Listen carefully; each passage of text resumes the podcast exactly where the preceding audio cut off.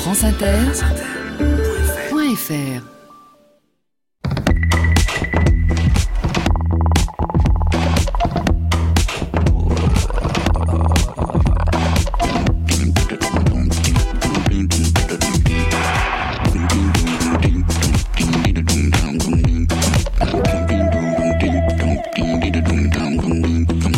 Bonjour à tous. Sur les épaules de Darwin, sur les épaules des géants. Se tenir sur les épaules des géants et voir plus loin, voir dans l'invisible, à travers l'espace et à travers le temps. Tenter de percevoir et de ressentir la splendeur de la nature, l'étrange et extraordinaire diversité du monde vivant qui nous entoure et qui nous a donné naissance. L'étrange monde des céphalopodes, des poulpes, des calmars et des sèches qui vivent sur les fonds des mers et des océans, des caméléons des océans, aux talents encore plus extraordinaires que ceux des caméléons. Je vous ai déjà parlé dans une précédente émission de Peter Godfrey Smith, professeur de philosophie à l'Université de New York et de philosophie des sciences à l'Université de Sydney.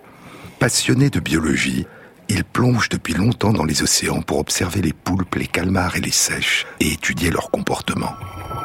Son dernier livre, passionnant, publié en 2016 et non encore traduit en français, s'intitule Other Minds, The Octopus, The Sea and the Deep Origins of Consciousness. D'autres esprits, le poulpe, la mer et les origines profondes de la conscience. Écoutons-le raconter sa première rencontre avec une sèche géante lors d'une plongée dans l'océan au large de Sydney, en Australie. C'était une sèche Sepia apama, qu'on appelle en anglais Australian Giant Cuttlefish, sèche géante australienne, dont le manteau faisait 50 cm de long et le corps entier 1 mètre. L'animal, dit Peter Godfrey Smith, semblait être de toutes les couleurs à la fois, rouge, gris, gris-bleu. Des motifs apparaissaient et disparaissaient en une fraction de seconde un rouge sombre initial cédait la place à des taches de gris et à des veines d'argent brillantes, comme si l'animal était parcouru de courants électriques. Des traînées de rouge vif partaient soudain de ses yeux. Des bleus et des verts s'infiltraient en avant et à l'arrière des bras. Les bras se promenaient dans tous les sens. Les couleurs venaient et partaient, et l'animal avançait et reculait.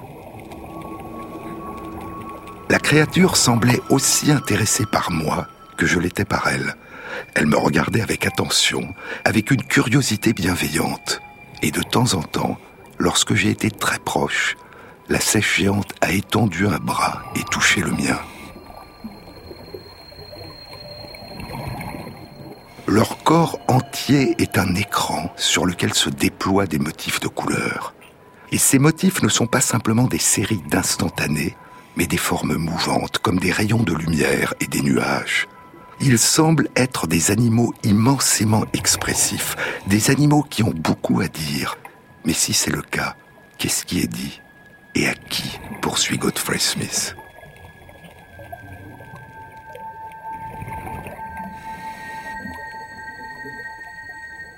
Ces changements de couleur stupéfiants, incessants, à certaines des sèches qu'il a rencontrées et qui faisaient apparaître sur leur corps les peintures les plus surprenantes, il a donné le nom d'un peintre. Il y a eu Matisse, qui faisait apparaître des mélanges de rouge et de blanc, et qui soudain devenait une explosion de jaune vif, comme un soleil qui aurait eu la forme d'une sèche. Puis le jaune se fondait en orange, puis en rouge. Il y a eu Kandinsky, qui faisait glisser sur son corps des couleurs rouge, orange et orange-vert en forme de larmes. La peau d'un céphalopode est un écran feuilleté composé de plusieurs couches et directement contrôlé par son cerveau.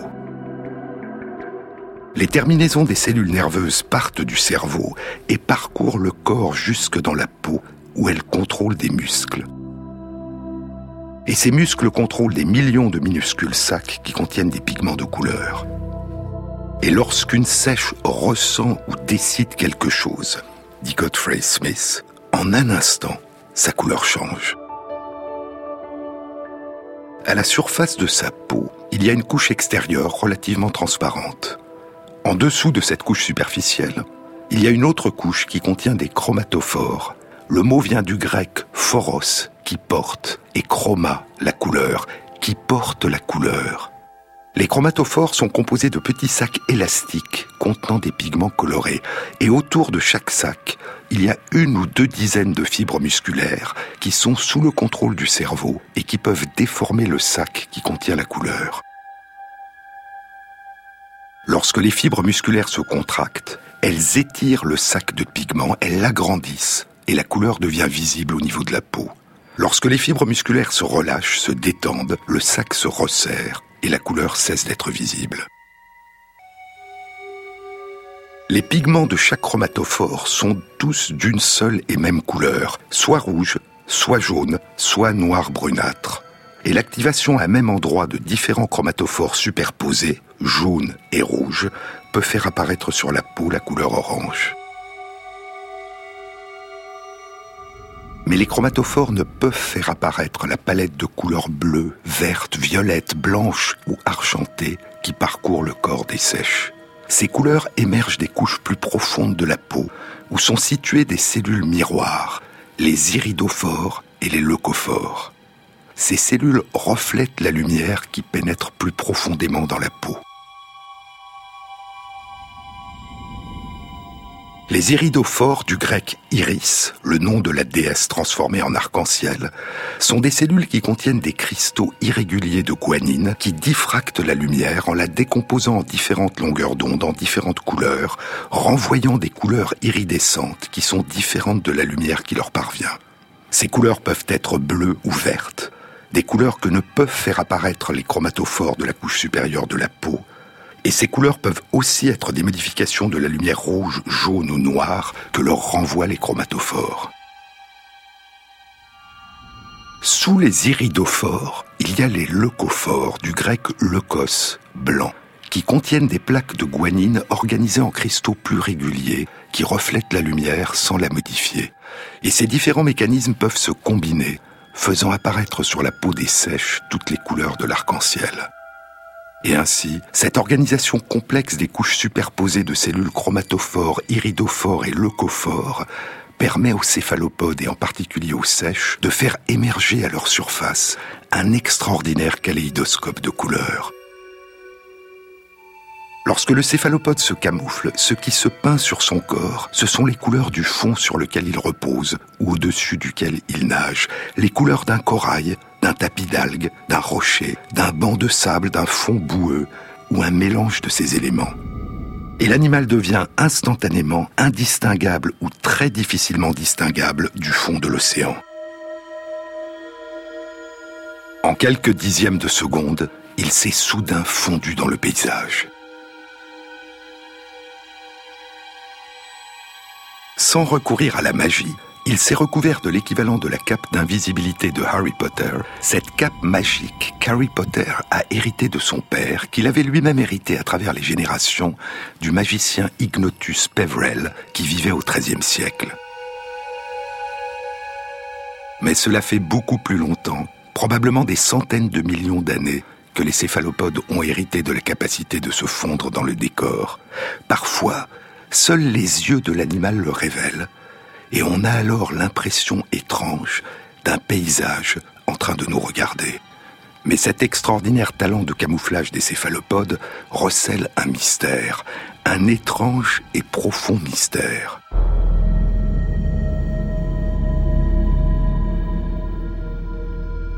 Et pour comprendre la nature de ce mystère, il nous faut un moment revenir à certaines des relations que les êtres vivants entretiennent avec la lumière. Souvenez-vous, je vous en ai déjà parlé. La vue, être capable de voir, nécessite la présence dans les yeux de photorécepteurs, des cellules qui contiennent un pigment qui change de forme lorsqu'il est frappé par la lumière, et des cellules nerveuses qui répondent à ces changements de forme et transmettent ces informations au cerveau. Mais la perception des couleurs, être capable de voir les couleurs, nécessite la présence dans les yeux d'au moins deux types de photorécepteurs différents qui répondent chacun de manière optimale à différentes longueurs d'onde de la lumière.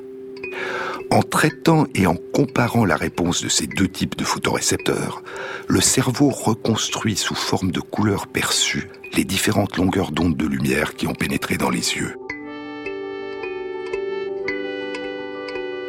Notre rétine possède deux familles principales de photorécepteurs. Il y a les cellules en forme de bâtonnet qui répondent en fonction de la quantité de lumière qui leur parvient et qui nous permettent de reconstruire dans la pénombre de notre cerveau l'intensité lumineuse, les contrastes, les contours et les reliefs. Et il y a les cellules en forme de cône qui répondent de manière optimale à différentes longueurs d'onde de la lumière et qui nous permettent de faire apparaître dans la pénombre de notre cerveau les couleurs de l'arc-en-ciel. Il y a dans nos yeux trois types différents de photorécepteurs en forme de cône qui contiennent chacun un pigment différent qui répond de manière optimale en se déformant à une longueur d'onde particulière de la lumière. L'un de ces photorécepteurs répond de manière optimale aux grandes longueurs d'onde de la lumière qui font émerger dans notre cerveau la sensation de couleur rouge. Un autre répond de manière optimale aux longueurs d'onde moyennes qui font émerger en nous la sensation de couleur verte. Un troisième répond de manière optimale aux longueurs d'onde courtes de la lumière qui font émerger en nous la sensation de couleur bleue. Chacun de ces trois photorécepteurs répond aussi mais moins bien à toute une gamme d'ondes de la lumière dont la longueur est supérieure ou inférieure à la longueur d'onde optimale. Et l'importance de la réponse de chacun des trois types de photorécepteurs dépendra donc non seulement de la longueur d'onde de la lumière qu'il a frappée, mais aussi de la quantité totale de lumière qu'il reçoit, indépendamment des différentes longueurs d'onde qui composent cette lumière. Par exemple, un photorécepteur qui répond de façon optimale à la lumière rouge répondra de la même façon à une faible intensité de lumière rouge et à une très forte intensité de lumière verte et bleue. Et ainsi, les sensations de couleur qui s'inventent en nous émergent d'une comparaison continuelle dans notre cerveau entre les influx nerveux transmis en réponse aux activations par la lumière de ces trois types de photorécepteurs. Mais qu'en est-il chez les céphalopodes?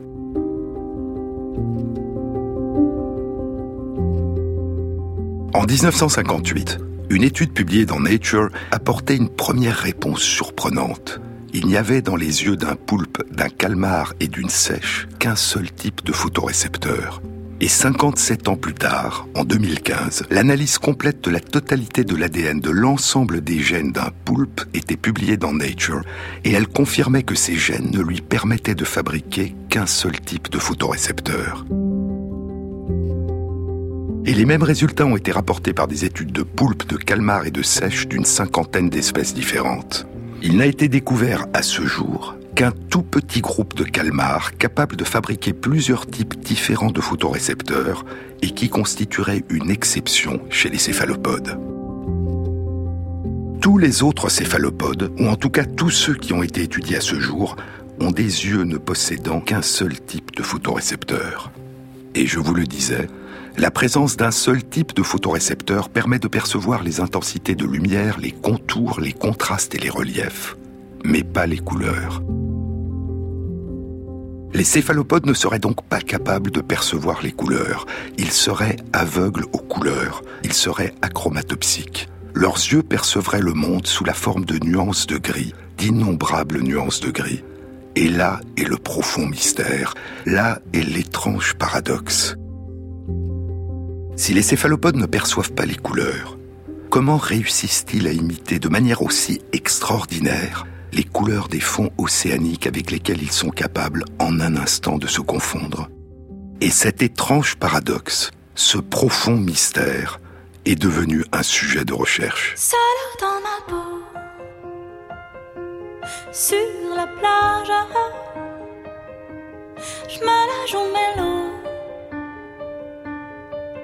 Je drague les nuages seul dans ma fête. C'est dommage. Et c'est tellement chouette? Tu mets tes cigarettes sur la plage, seul dans le bateau. Je mets les voiles, mais solo je prends l'eau My matelots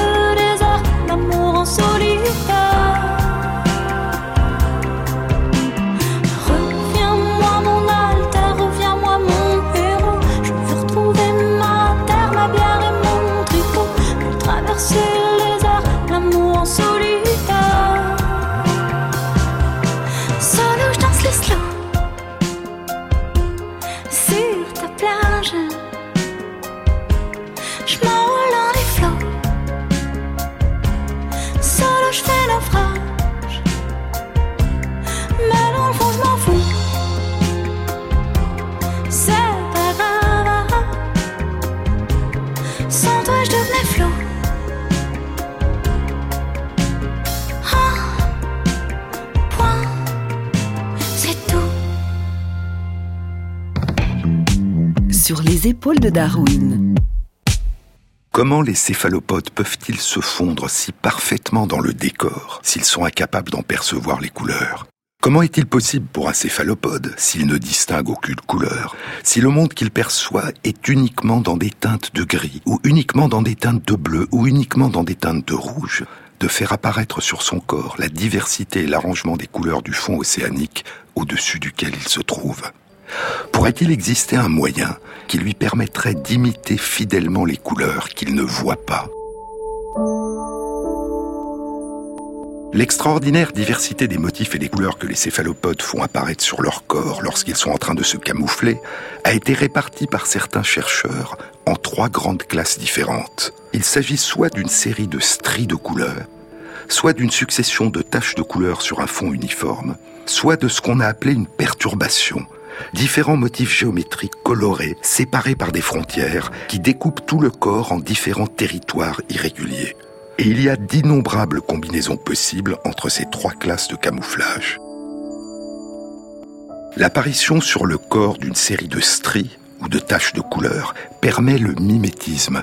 L'animal adopte les formes et les couleurs du rocher, du corail, du banc de sable ou du tapis d'algues au-dessus duquel il s'est placé. En revanche, l'apparition sur le corps de ce qui a été appelé la perturbation, cette étrange peinture abstraite, contrastée et irrégulière, leur permet de se déguiser. Non pas une imitation du décor, mais un déguisement qui réalise sur le corps de l'animal le dessin de différents territoires irréguliers qui rendent très difficile son identification en tant qu'animal. Il cesse d'être identifiable, il disparaît en tant que sèche et devient un amoncellement d'objets hétéroclites, de nouveaux éléments du décor. Mais souvent, l'animal utilise les deux en même temps. Il se déguise tout en imitant certaines des couleurs du fond dans lequel il s'insère. Mais comment, se sont demandé les chercheurs, comment la sèche, si elle ne peut percevoir les couleurs, réussit-elle à imiter les couleurs de son environnement?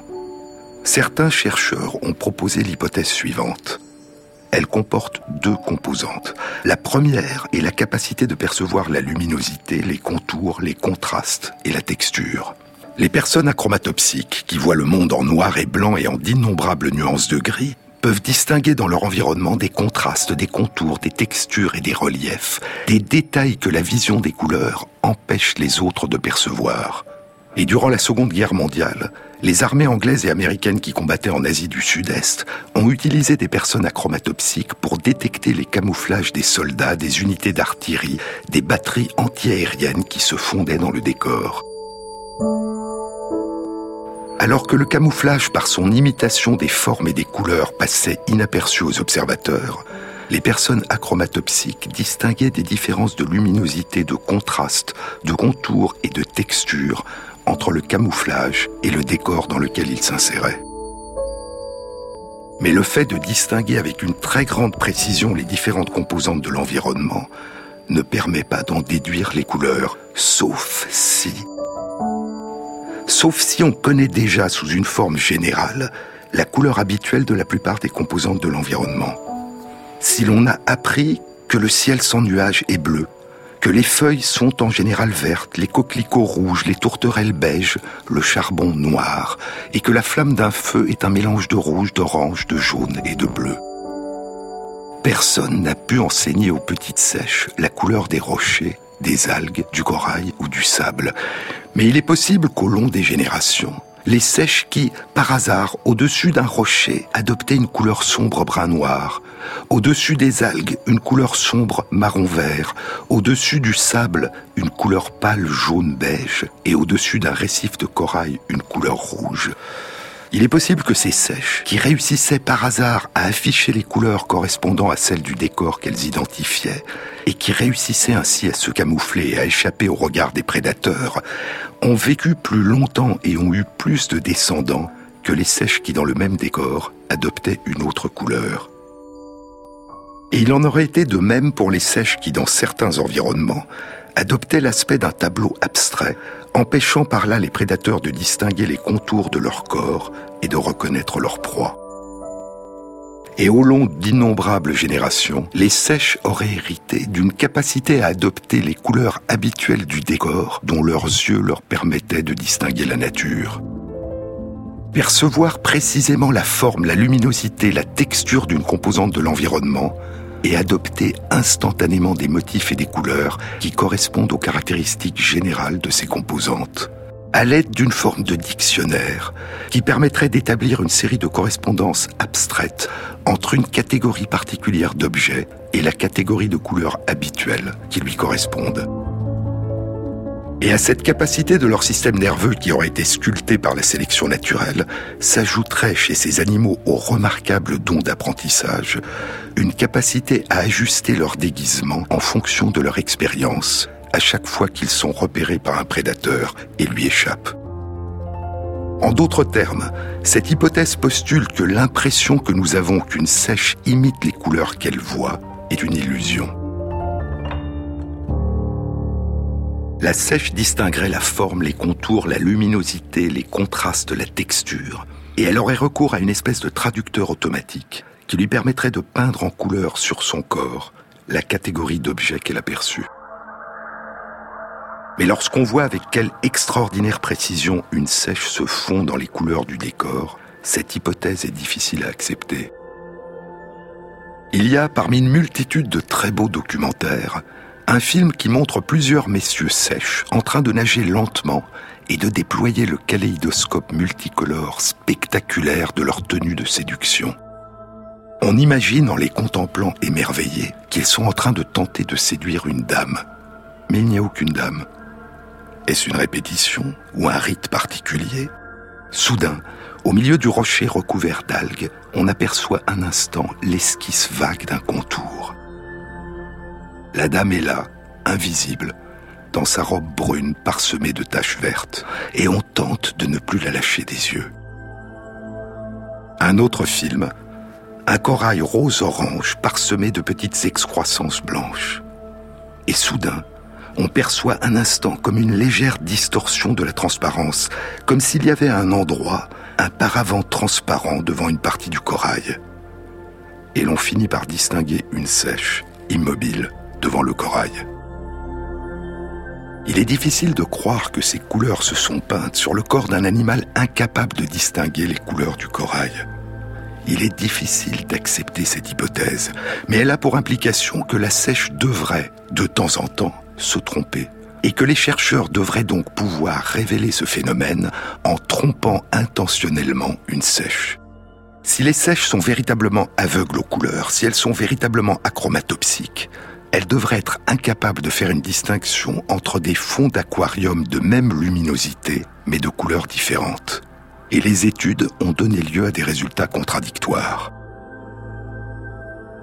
Certaines études ont indiqué que les sèches perçoivent les couleurs. D'autres études plus récentes ont indiqué que les sèches ne perçoivent pas les couleurs. Et la majorité des chercheurs est aujourd'hui convaincue que les céphalopodes sont aveugles aux couleurs. Comment pourrait-il d'ailleurs en être autrement, puisque la rétine de leurs yeux ne possède qu'un seul type de photorécepteur, incapable de distinguer les couleurs? Pour ces chercheurs, le seul mystère qui reste à élucider est la nature des mécanismes particuliers qui permettent à ces animaux de faire apparaître sur leur corps les couleurs qu'ils ne peuvent distinguer autrement que par leur différence de luminosité et de contraste. Mais d'autres chercheurs demeurent convaincus que les extraordinaires talents de mimétisme et de camouflage des poulpes, des calmars et surtout des sèches ne peuvent s'exercer que parce que ces animaux sont capables de percevoir les couleurs de leur environnement. Pour ces chercheurs, les céphalopodes ne sont pas achromatopsiques. Ils ne sont pas aveugles aux couleurs. Et pour ces chercheurs, le mystère, le seul mystère à élucider, c'est celui des mécanismes qui permettraient aux céphalopodes de percevoir les couleurs, malgré la présence dans leurs yeux d'un photorécepteur unique.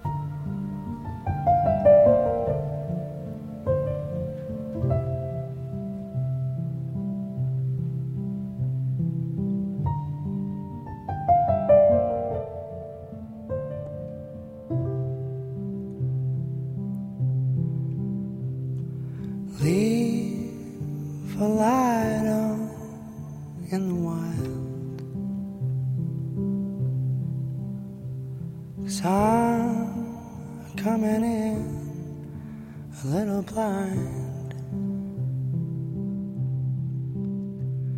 dreaming of a lighthouse in the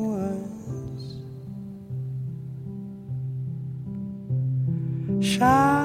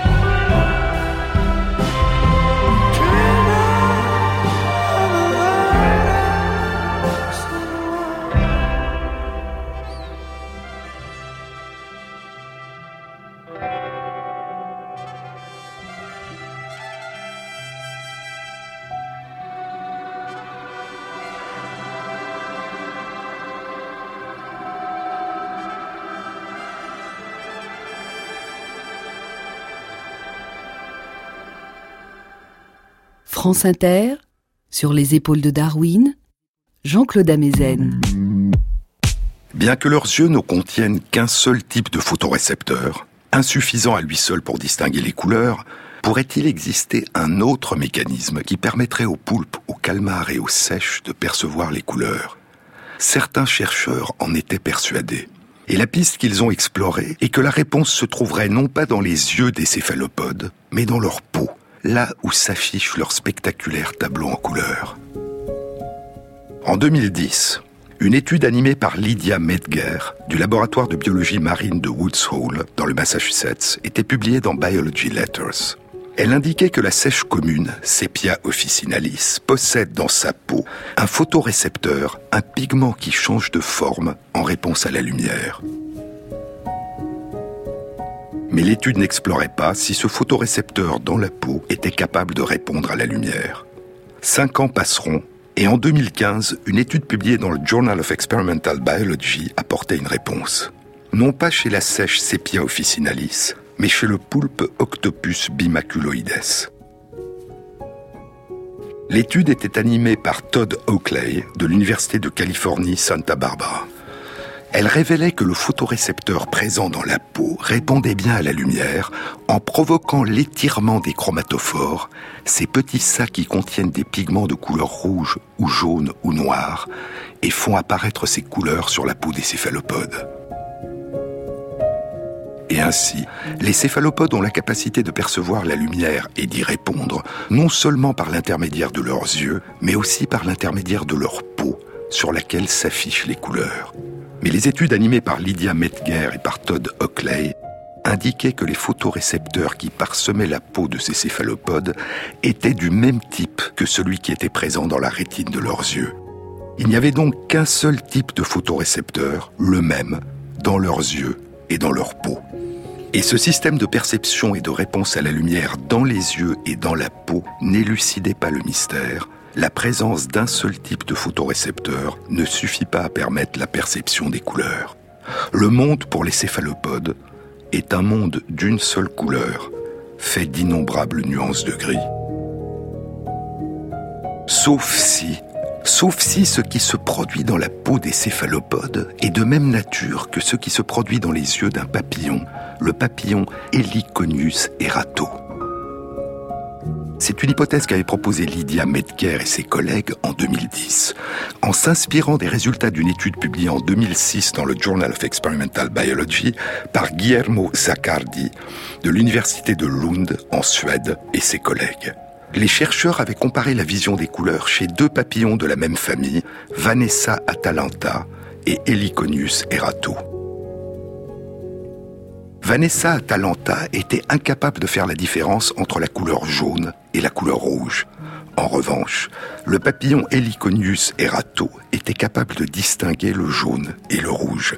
Et pourtant, dans les yeux de ces deux papillons, les photorécepteurs et leur sensibilité aux longueurs d'onde de la lumière étaient identiques. La seule différence était la présence dans certains compartiments de l'œil d'Heliconius erato de pigments de couleur rouge. Et ces pigments rouges agissent comme des filtres rouges qui peuvent filtrer la lumière qui parvient au photorécepteur. Ils absorbent toutes les longueurs d'onde de la lumière qui ne correspondent pas au rouge et ne laissent parvenir à la rétine que la lumière rouge. Une lumière rouge activera donc à la fois les photorécepteurs situés dans un compartiment de l'œil qui ne contient pas de filtre rouge et les photorécepteurs situés dans un compartiment où la lumière traverse un filtre rouge alors qu'une lumière jaune activera les photorécepteurs situés dans un compartiment de l'œil ne contenant pas de filtre rouge, mais elle n'activera pas les photorécepteurs situés dans un compartiment où la lumière traverse un filtre rouge. Et ainsi, grâce au filtre rouge, en comparant l'activation des photorécepteurs dans ces différents compartiments de l'œil, le cerveau du papillon pourrait déduire les longueurs d'onde de lumière correspondant aux couleurs rouge ou jaune que son photorécepteur à lui seul n'est pas capable de distinguer. Et le même phénomène, proposait Lydia Metger et ses collègues en 2010 dans leur étude publiée dans Biology Letters, le même phénomène pourrait opérer dans la peau des céphalopodes. Chez les céphalopodes, ce seraient les chromatophores, les petits sacs emplis de pigments de couleur rouge ou jaune qui joueraient le rôle de filtre, lorsque le petit sac est étiré, s'agrandit et fait apparaître la couleur qu'il contient. Un photorécepteur qui est situé sous un chromatophore au pigment rouge, lorsque le chromatophore est resserré, incolore, ce photorécepteur recevrait la lumière non filtrée. Mais lorsque le chromatophore au pigment rouge est étiré, ce même photorécepteur recevrait alors une lumière rouge. Et le mécanisme serait le même pour un photorécepteur situé sous un chromatophore au pigment jaune. Et si le cerveau de l'animal peut distinguer quels chromatophores ont été étirés et savoir sous quels chromatophores sont situés tel ou tel photorécepteur, il pourrait en déduire les couleurs de la lumière qui pénètre dans sa peau, c'est-à-dire les couleurs de l'environnement.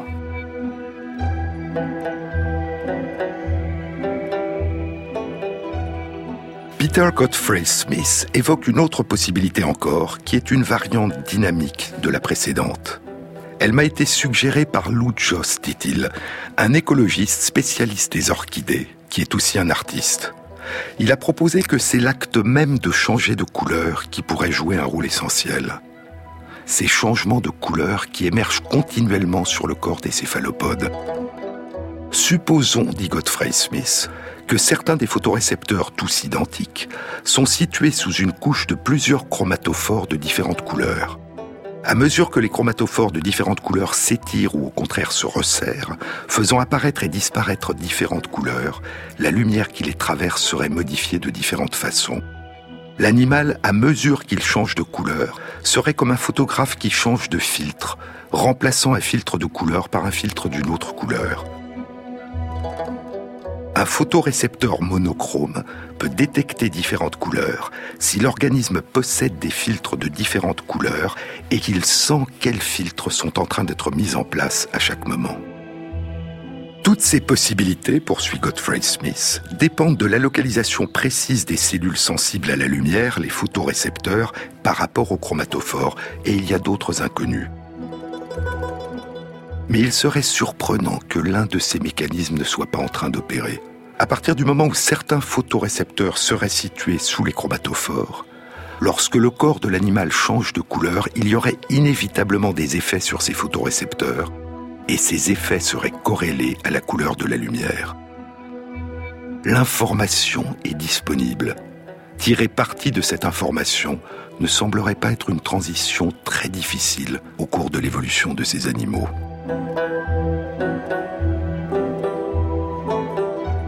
Et ainsi, même si leurs yeux ne sont pas capables de percevoir les couleurs, il est possible que les céphalopodes perçoivent les couleurs, certaines couleurs au moins, par l'intermédiaire de leur peau.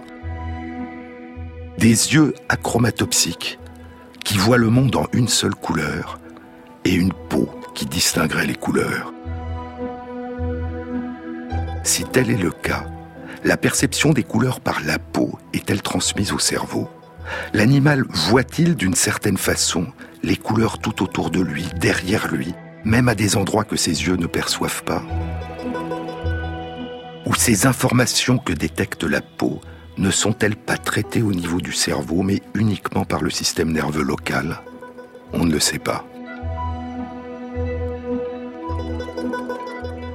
Mais ces études suggèrent une solution inattendue au mystère de l'extraordinaire talent de camouflage et de déguisement des céphalopodes. Si leurs yeux sont incapables de percevoir les couleurs, leur peau, elle, en serait capable.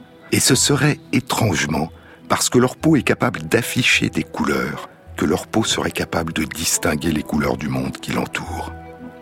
Mais il y a plus. Il y a une autre explication possible au mystère. Peter Godfrey Smith ne la mentionne pas dans son livre. L'explication a été proposée durant l'été 2016, six mois avant la publication de son livre, qu'il avait probablement déjà fini d'écrire.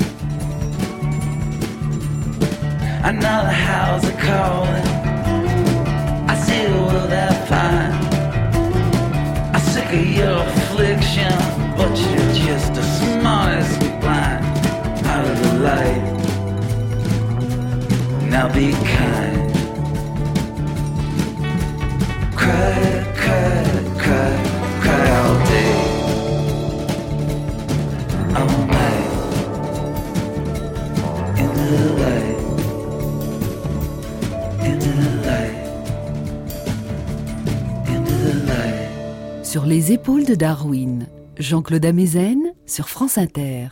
Il y a six mois, à la mi-juillet 2016, une étude était publiée dans les comptes rendus de l'Académie des sciences des États-Unis.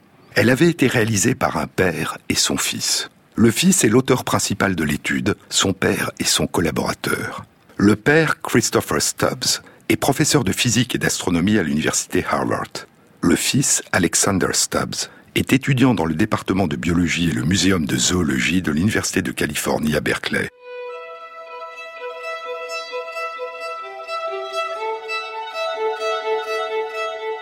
Nous pensons, mon père et moi, dit Alexander, avoir découvert un mécanisme élégant qui pourrait permettre aux céphalopodes de déterminer la couleur de leur environnement, bien qu'il n'ait qu'un seul pigment visuel, un seul photorécepteur dans leur rétine. J'ai toujours été fasciné par ces animaux, les céphalopodes, dit Alexander Stubbs. Et pendant mes expériences de terrain en Indonésie, j'ai pu les observer pendant qu'ils réalisent leur acte de camouflage. Et Alexander a persuadé son père de s'engager dans cette recherche et d'utiliser ses connaissances en optique pour l'aider à résoudre le mystère.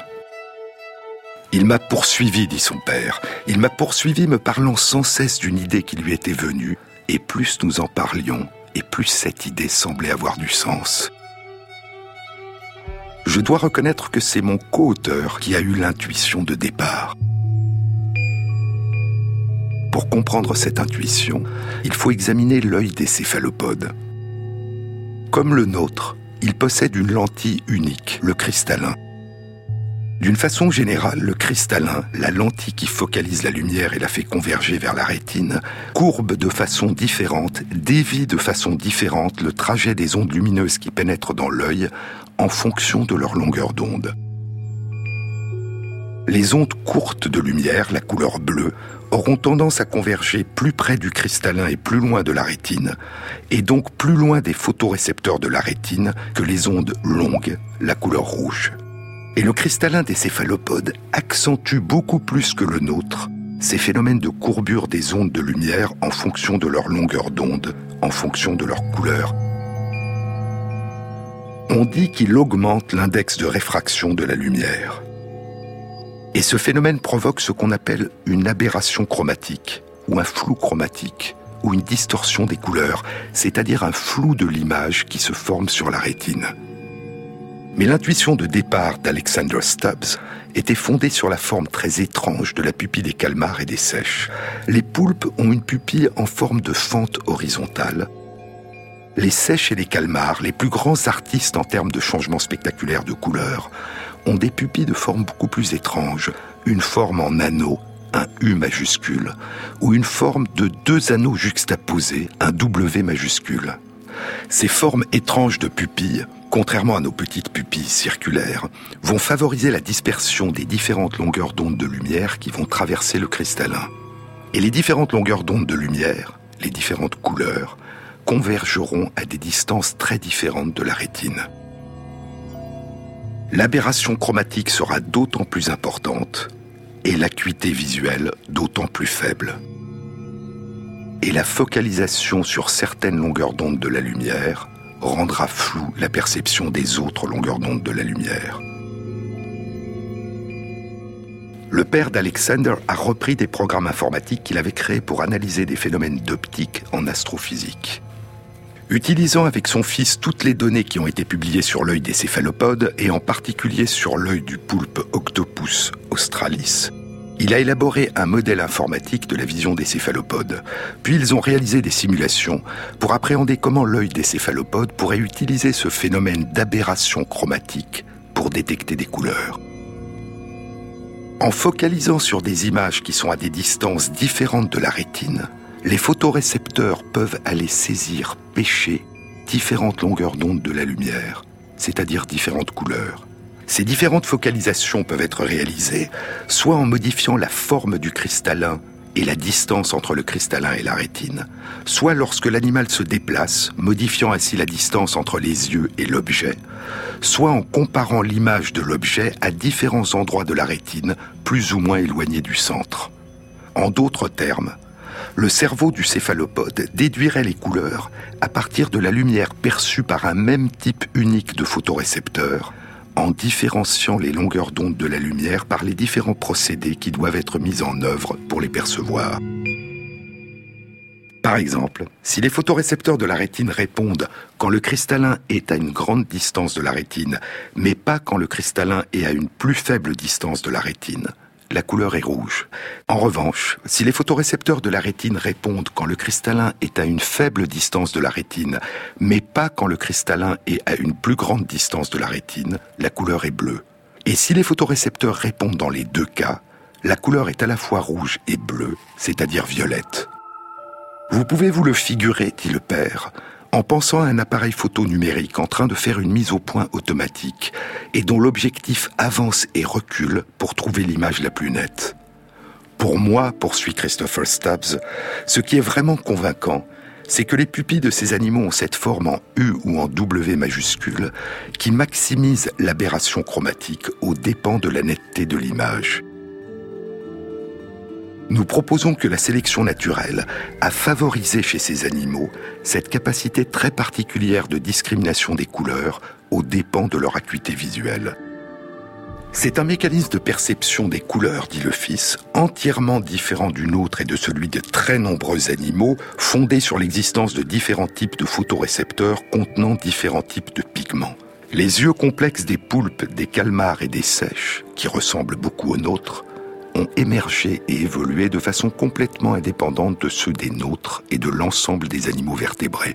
Et pour cette raison, il n'est peut-être pas très étonnant qu'il n'ait pas résolu le problème de la vision des couleurs de la même façon que la nôtre.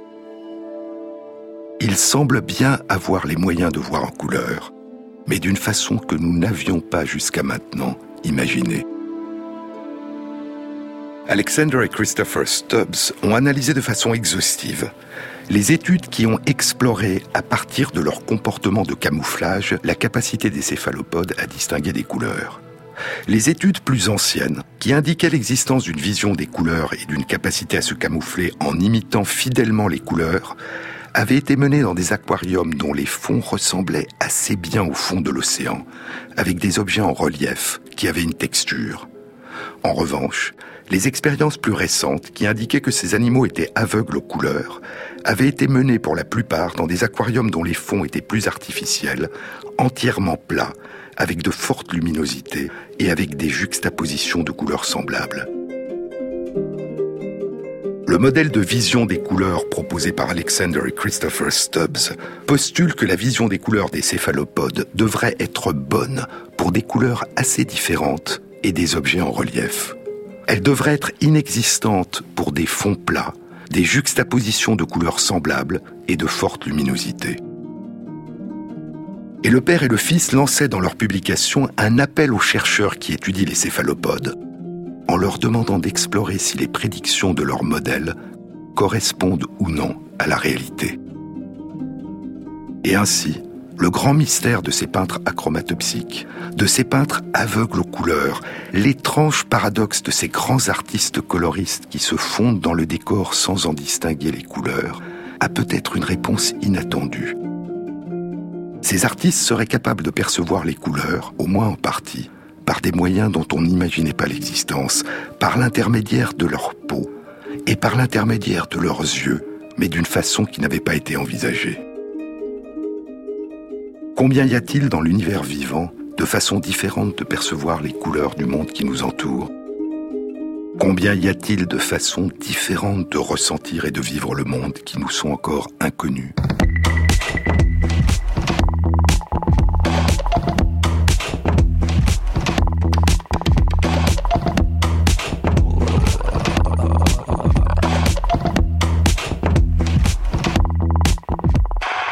Cette émission a été réalisée par Stéphane Combe avec à la prise de son Stéphane Poitvin, au mixage Rémi Quincé et Jean-Baptiste Audibert pour le choix des chansons. Et merci à Christophe Magère qui intègre sur la page de l'émission, sur le site franceinter.fr, les références aux articles scientifiques et aux livres dont je vous ai parlé. Bon week-end à tous, à samedi prochain.